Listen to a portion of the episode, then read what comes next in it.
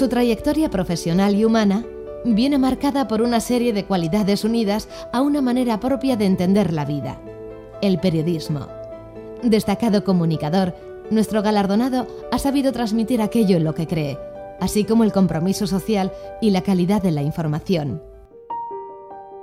La senda de Iñaki Gabilondo comenzó en las costas de San Sebastián en 1942. Allí vino al mundo el que con el tiempo se convertiría en el mayor de nueve hermanos y a la vez en un enamorado de la radio, objeto que marcó su infancia y su destino. Tras su paso por la Universidad de Navarra, donde se licenció en periodismo, y por la ciudad de Zaragoza, donde además de cumplir el servicio militar, descubrió el carácter de los aragoneses, Iñaki Gabilondo regresó a su ciudad natal. Allí, en poco tiempo, dirigió dos de las radios más importantes de San Sebastián.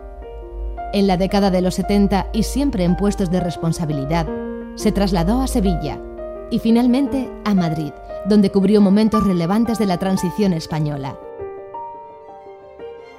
A mediados de los 80 se puso al frente de Hoy por Hoy, el programa líder de la radio en nuestro país. En él estuvo casi 20 años.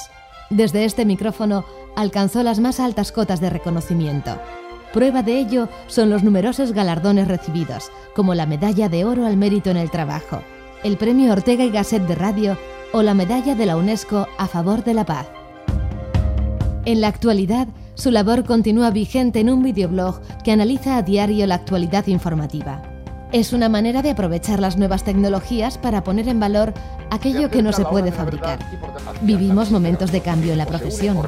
Por eso, el premio que entregamos esta noche es tan importante, ya que apuesta por un periodismo que combina la calidad y el compromiso con la innovación que exigen los tiempos. Así, la senda marcada por nuestro galardonado es sin duda un referente a seguir.